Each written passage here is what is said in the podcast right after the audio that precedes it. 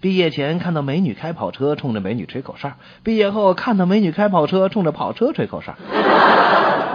毕业前只有偶尔耍酷才会在女生楼前跑两步，毕业后因为怕迟到扣奖金，才会端着肚子跑两步，并不在乎路人的耻笑。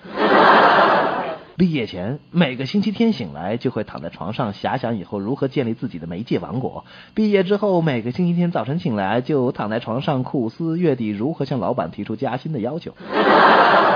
毕业前看老师不爽会勇敢的当着他的面冷嘲热讽，毕业后被老板狂骂，摸摸钱包忍气吞声。